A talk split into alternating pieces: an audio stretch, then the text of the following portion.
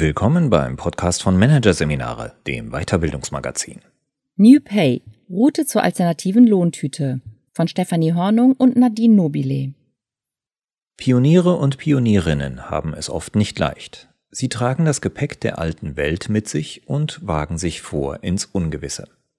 Genauso geht es vielen Führungskräften, Geschäftsführenden und Teammitgliedern, die sich auf die New Pay Reise machen, sprich, die auf dem Weg zu einem neuen Gehaltssystem sind.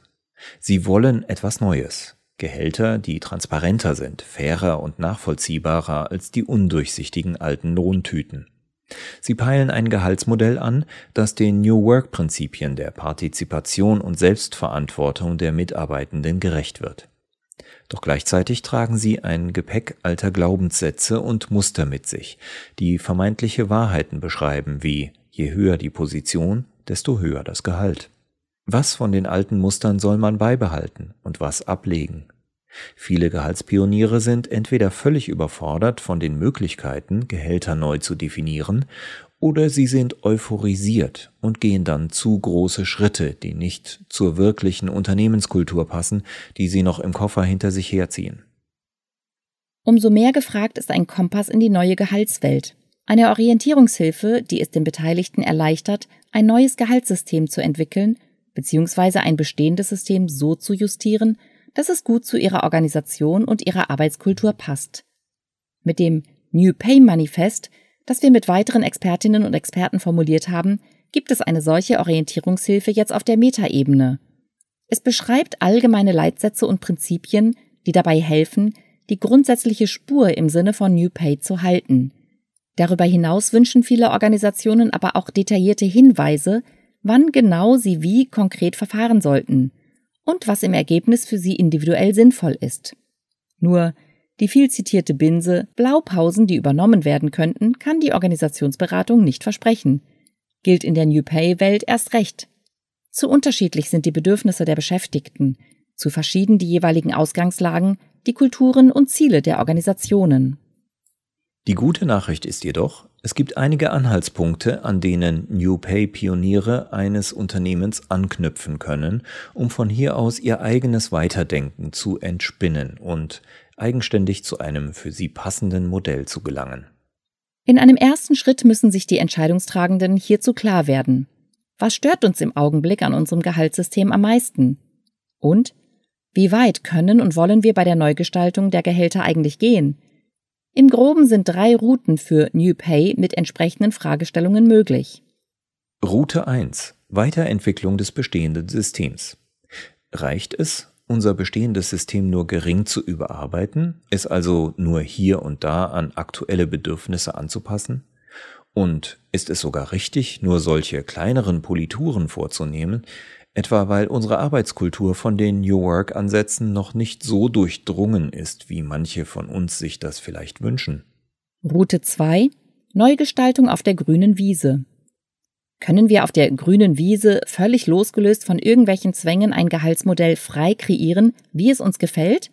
Zum Beispiel, weil wir als Start-up mit allem neu beginnen? Könnten wir also zum Beispiel auch radikal sagen, jeder und jede Mitarbeitende bestimmt einfach selber, wie viel Gehalt er oder sie bekommt? Oder alle verdienen dasselbe? Route 3. Neugestaltung mit Modulen. Oder stehen wir irgendwo zwischen Politur und völlig freier Kreation? Sprich, haben wir also ein Gehaltssystem, das wir als Einheit beibehalten wollen, dessen Elemente wir jedoch überprüfen, neu gewichten und gegebenenfalls auswechseln und ergänzen sollten. Geht es um letzteres, geht es um eine Art Baukasten. Zu fokussieren und diskutieren sind dann einzelne Bausteine, an denen sich die Gehaltsbemessung orientieren kann. Solche Module können natürlich auch für die Politur eines bestehenden Systems gute Anhaltspunkte bieten oder für den radikalen Neuanfang auf der grünen Wiese hergenommen werden. Umso mehr lohnt es sich, in einem zweiten Schritt Bausteine, die Einfluss auf das Gehalt nehmen können, näher zu betrachten. Praxiserprobt sind neben Sonderkomponenten wie dem Inflationsausgleich und der Mitarbeiterbeteiligung über Unternehmensanteile vor allem diese fünf. Erstens die Basiskomponente. Zielrichtung Ermöglichen eines guten Lebens. Die Basiskomponente ist ein unternehmensinternes Mindestgehalt. Sie geht von der Frage aus, Was soll eine Person, die Vollzeit für das Unternehmen tätig ist, mindestens verdienen? Bei der GLS Bank zum Beispiel heißt die Basiskomponente Grundeinkommen und lag Ende 2021 bei 2500 Euro brutto pro Monat. Inspiriert ist die Idee einer solchen Komponente von der Gemeinwohlökonomie, einer Wirtschaftsphilosophie, die anstrebt, unternehmerische Aktivitäten stärker am allgemeinen Wohlergehen der Menschen zu orientieren, als nur auf Gewinnmaximierung abzuzielen. Die Bewegung verweist auf das Konzept vom Living Wage, zu Deutsch Existenzlohn. Dieser ist nicht mit dem gesetzlichen Mindestlohn gleichzusetzen, sondern derjenige Geldbetrag, der dafür ausreicht, dass eine Person mit ihrer Familie ein angemessenes Leben mit menschenwürdigem Standard führen kann. Die Empfehlung ist, den Existenzlohn für jeden Standort der Organisation gesondert zu berechnen, um regional unterschiedliche Lebenshaltungskosten berücksichtigen zu können. Zur Bemessung der Basiskomponente können Unternehmen aber auch das Median- oder Durchschnittsgehalt eines Landes hernehmen. Eine im Oktober 2022 in Kraft getretene EU-Richtlinie orientiert den gesetzlichen Mindestlohn hieran. Der Richtwert ist laut EU-Vorschlag mindestens 50 Prozent des Durchschnittslohns eines Landes oder 60 Prozent des Medianlohns sind jedem und jeder Beschäftigten zur Verfügung zu stellen. Eignung die Basiskomponente als Entlohnungsfaktor in das Gehaltssystem aufzunehmen, das empfiehlt sich vor allem für Organisationen mit hoher Gemeinschaftsorientierung, zudem für Unternehmen, die Mitarbeitende mit geringen Gehältern besser stellen wollen. Eine Erhöhung der Basiskomponente kommt nämlich vor allem ihnen zugute, denn Mitarbeitende mit niedrigem Gehalt haben prozentual einen größeren Zuwachs als Kolleginnen und Kollegen mit höheren Gehältern. Das heißt, eine Anhebung der Basiskomponente trägt dazu bei, relative Gehaltsunterschiede zu reduzieren. Zweitens. Die Funktionskomponente bzw. Rollenkomponente. Zielrichtung Entlohnung von Wertbeitrag und oder flexibler Verantwortungsübernahme. Funktionen stehen für den Wertbeitrag, den Beschäftigte leisten sollen, indem sie ein Bündel an Aufgaben übernehmen und ausführen, die mit der Funktion zusammenhängen. Wer eine Funktionskomponente einführen will, muss also für jede Funktion in der Organisation den mit ihr einhergehenden besonderen Wertbeitrag definieren. Dies gelingt mit Fragen wie welchen Beitrag leistet die Funktion für die Wertschöpfung und für das Zukunftsbild des Unternehmens? Welche Anforderungen sind mit den Aufgaben einer Funktion verbunden? Welche Verantwortung bzw. welcher Wirkungskreis geht mit der Aufgabe einher? Welche weiteren Kriterien dienen der Unterscheidung der Funktionen untereinander? Und welche davon sollten vergütungsrelevant sein. Mit Überlegungen hierzu kann man tief ins Selbstverständnis der Organisation, des Geschäftsmodells und der eigenen Kultur eintauchen. Jede Organisation gewichtet anders. Die eine findet möglicherweise den Wert von Wissen, Erfahrung und Kompetenzen, die mit einer Funktion verbunden sind, wichtig. Die andere betrachtet mehr die Verantwortungsübernahme und die Komplexität von Aufgaben. Auch Chancen und Risiken einer Funktion können Organisationen einbeziehen. Zum Beispiel kann eine höhere Entlohnung den Grad einer psychosozialen Belastung, die mit der Funktion einhergeht, zumindest monetär ein bisschen ausgleichen. Zudem lassen sich höhere Chancen bei der Gewinnung neuer Mitarbeitender erzeugen und dabei Fairness-Aspekte einführen. Sind etwa bestimmte Funktionen von außen nicht mehr oder nur schwer zu besetzen, spricht dies dafür, den Betrag für die Funktionskomponente zu erhöhen. Mehr Geld lockt vielleicht doch den einen Bewerber oder die andere Jobkandidatin an. Außerdem bildet mehr Geld ab, wie wertvoll die Funktion inzwischen ist. Fairerweise und entsprechend der Funktionslogik wird die Erhöhung der Komponente dann nicht nur für die neuen Mitarbeitenden vollzogen, sondern sie wird für alle Personen im Unternehmen vorgenommen, die die Funktion innehaben. Ähnlich können Organisationen verfahren, die neben oder anstelle von Funktionen mit Rollenmodellen arbeiten. In agilen und holakratischen Settings zum Beispiel gibt es viele verschiedene und mitunter auch wechselnde Rollen mit wechselnden Verantwortlichkeiten. Hier ist für das New Pay Projektteam zu überlegen, wie oft verteilen und organisieren wir für unsere Wertschöpfung essentielle Rollen tatsächlich neu? Arbeiten wir mit temporären Führungsrollen? Und wie kleinteilig wollen wir bei unserer Betrachtung vorgehen? Faustregel? Damit das System handhabbar bleibt, fokussiert man sich am besten nur auf Rollen mit hoher Bedeutung und hohem Stundenumfang.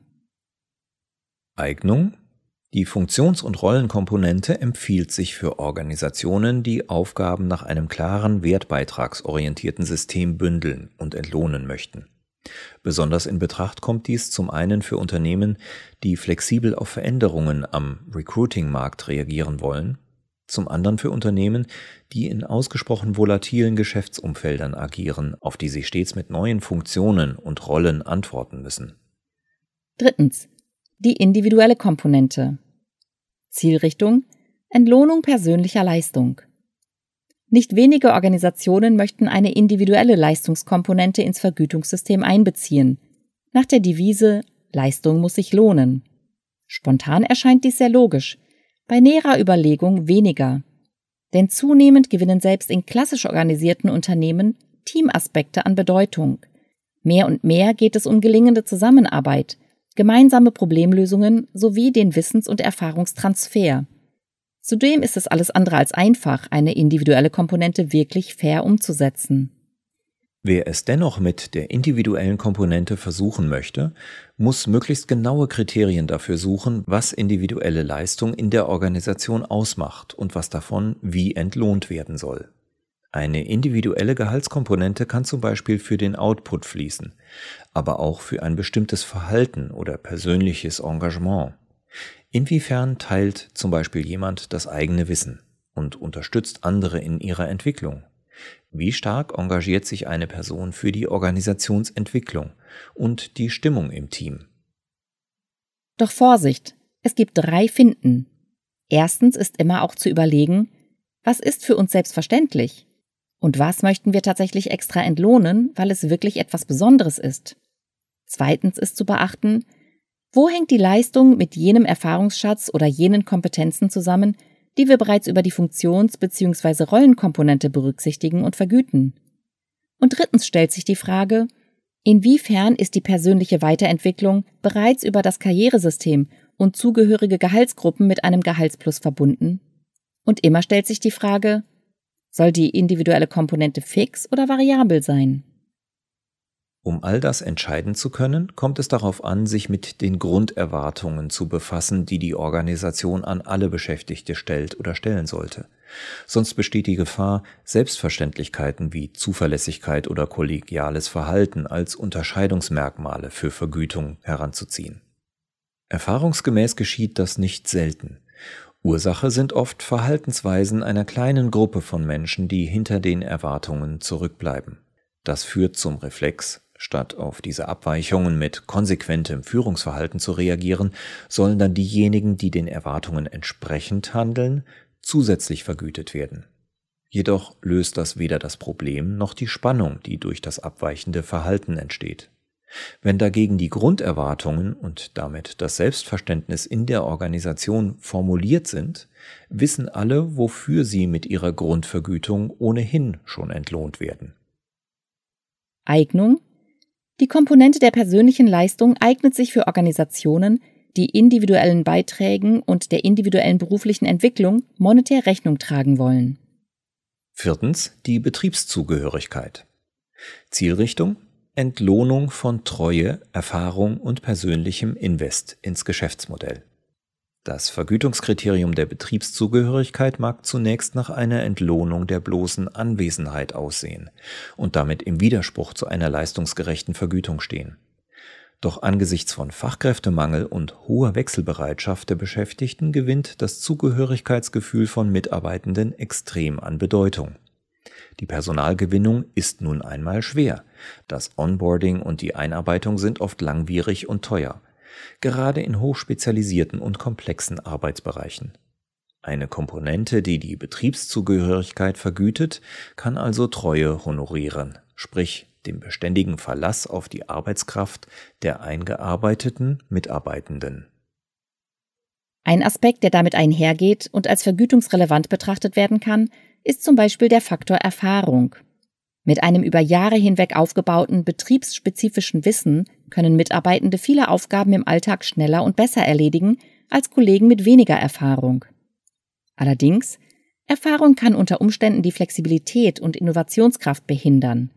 Wer auf eigene Routinen zurückgreift, muss Neues härter erlernen als Menschen, für die sowieso vieles neu ist. Zudem, Erfahrung wird oft bereits über die Funktionskomponente entlohnt, da Menschen mit mehr Erfahrung solche Funktionen bekleiden, die einen größeren Wertbeitrag stiften und deshalb in der Regel höher bewertet werden. Ein weiterer Aspekt hat mit dem Eintrittszeitpunkt zu tun und ist vor allem für Startups interessant. Wer in einer frühen Gründungsphase in ein Unternehmen einsteigt, investiert in die Geschäftsidee.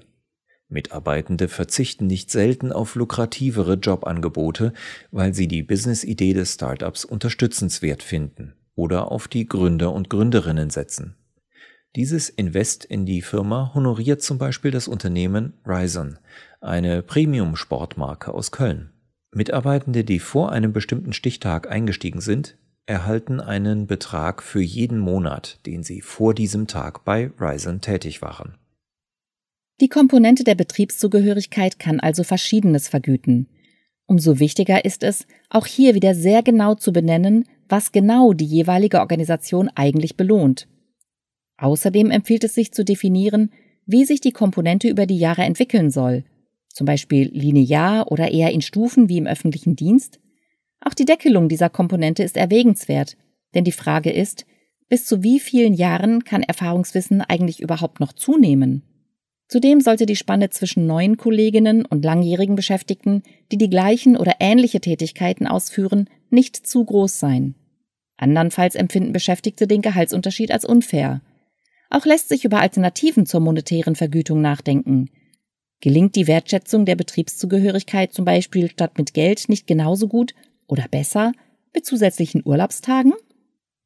Eignung die Vergütung der Betriebszugehörigkeit ist für Organisationen geeignet, die ein sehr komplexes Geschäftsumfeld haben und damit einen hohen Onboarding- und Einarbeitungsaufwand haben. Ebenso passt sie zu Organisationen, die das Invest von Mitarbeitenden in der Gründungs- und Aufbauphase vergüten wollen. Fünftens. Die soziale Komponente. Zielrichtung besonderer persönlicher Bedarf. Intensive Diskussionen entbrennen in New Work-Organisationen regelmäßig darüber, ob und in welcher Weise soziale Kriterien, die das private Umfeld der Beschäftigten berühren, für die Entlohnung relevant sein sollen. Unternehmen, die sich für die soziale Komponente entschieden haben, sind zum Beispiel die GLS Bank und der Kondomhersteller Einhorn. Die GLS zahlte 2021 allen Beschäftigten pro Kind 247 Euro. Einhorn berücksichtigt für sein Sozialgeld neben Kindern auch sonstige Lebensumstände wie die Pflege der Eltern, eine Mieterhöhung oder eine Kinderwunschbehandlung. Die soziale Komponente wird dabei als sozialer Beitrag für die Mitarbeitenden erbracht und soll finanzielle Mehrbelastungen der Beschäftigten oder eher familiäres Engagement, wie zum Beispiel in Form von Care-Arbeit, ausgleichen. Nur, was ist mit Mitarbeitenden, die sich ehrenamtlich für andere Menschen engagieren und damit ebenfalls einen wertvollen Beitrag für die Gesellschaft leisten? Und wo hört der tatsächliche Bedarf auf? Und wo fängt die persönliche Entscheidung an? Die Abgrenzung fällt oft schwer. Ein weiteres Problem, Mitarbeitende, auf die die ausgewählten sozialen Kriterien nicht zutreffen, fühlen sich schnell benachteiligt vor allem wenn sie andere Lasten tragen oder beispielsweise bei Einsatz- und Urlaubsplanungen gegenüber Eltern immer wieder zurückstecken. Die soziale Komponente birgt daher Konfliktpotenzial, egal ob sich Organisationen dafür oder dagegen entscheiden. Umso mehr kommt es auf einen guten Aushandlungsprozess an. Zudem empfiehlt sich, auch hier wieder zu prüfen, ob manche Bedarfe statt über monetäre Entlohnung nicht besser über andere Benefits abgedeckt werden. Denkbar ist etwa statt eines pauschalen Kindergelds ein Zuschuss nur für die organisierte Kinderbetreuung. Oder im Falle von pflegenden Angehörigen Beratungsleistung statt Geld. Eignung die soziale Komponente passt für familien- und gesellschaftsorientierte Organisationen, die Mitarbeitende bei ihren finanziellen Zusatzbelastungen unterstützen wollen, soziale Benachteiligungen reduzieren möchten oder gemeinwohlorientierte Aspekte stärken wollen. All diese Komponenten können sinnvoll sein. Gleichzeitig ist keine zwingend. New Pay heißt, jede Organisation bestimmt selber, was sie in puncto Gehalt für wichtig erachtet. Fest steht jedoch, wer das Bausteinmodell heranzieht und dabei mehrere Komponenten nebeneinander nutzt, kann unterschiedliche Bedürfnisse der Organisation gleichzeitig berücksichtigen. Und darauf kommt es sehr oft an. Ein weiteres Plus des Bausteinsystems ist die Zukunftstauglichkeit. Entwickelt sich die Organisation, lassen sich einzelne Komponenten anpassen, ohne dass die Organisation gleich mit hohem Aufwand wieder ein völlig neues Gehaltssystem aus der Taufe heben muss.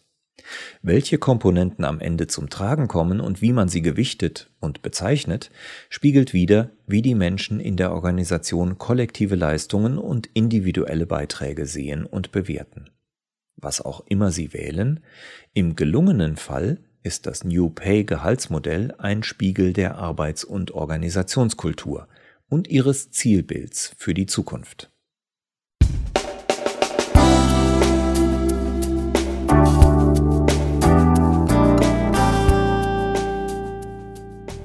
Sie hörten den Artikel New Pay Route zur alternativen Lohntüte von Stefanie Hornung und Nadine Nobile aus der Ausgabe Dezember 2023 von Managerseminare, produziert von Voiceletter. Weitere Podcasts aus der aktuellen Ausgabe behandeln die Themen Sinnfragen in Unternehmen, das Purpose Dilemma und mentales Stressmanagement. Entspannt denken. Weitere interessante Inhalte finden Sie auf der Homepage unter managerseminare.de und im Newsblog unter managerseminare.de/blog.